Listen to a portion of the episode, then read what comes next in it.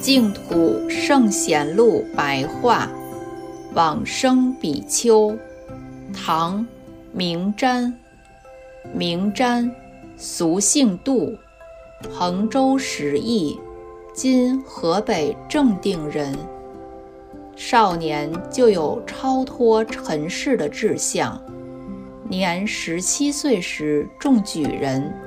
由州县推举入京城去参加进士的殿试，明瞻不愿意去，而前往飞龙山应觉寺出家。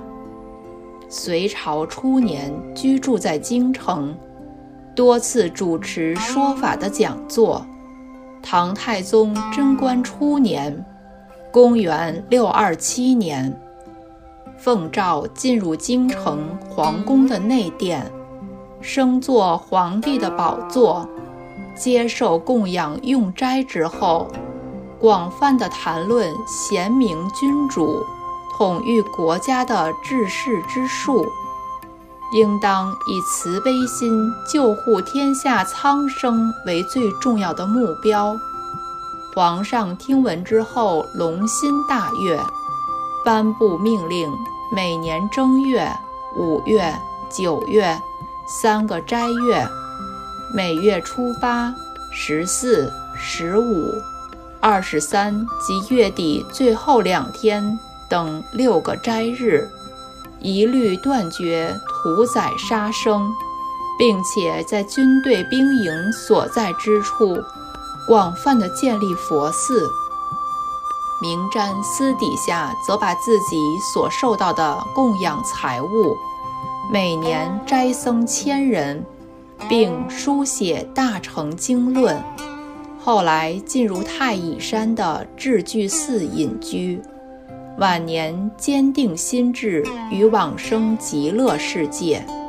有人讥笑他年纪太大，恐怕来不及了。明瞻则回答说。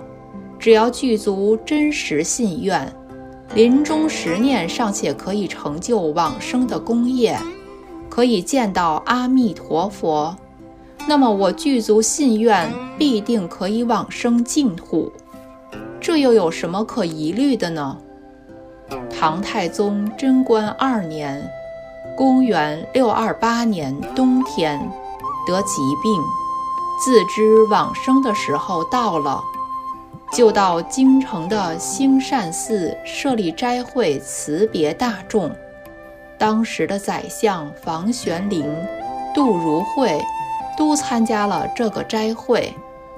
明瞻并在当天返回智聚寺，专心观想西方极乐世界阿弥陀佛，诚心竭力而不休息。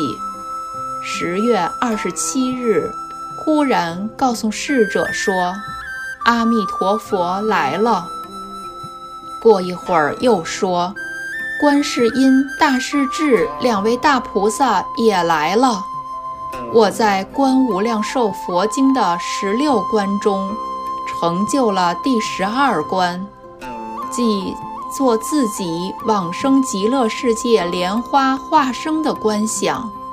其余的官法则尚未完成。今天见到殊胜的瑞相，应当是要往生了。说完后，即满心喜悦地合掌，然后往生。时年七十岁，出自《续高僧传》，佛祖统记。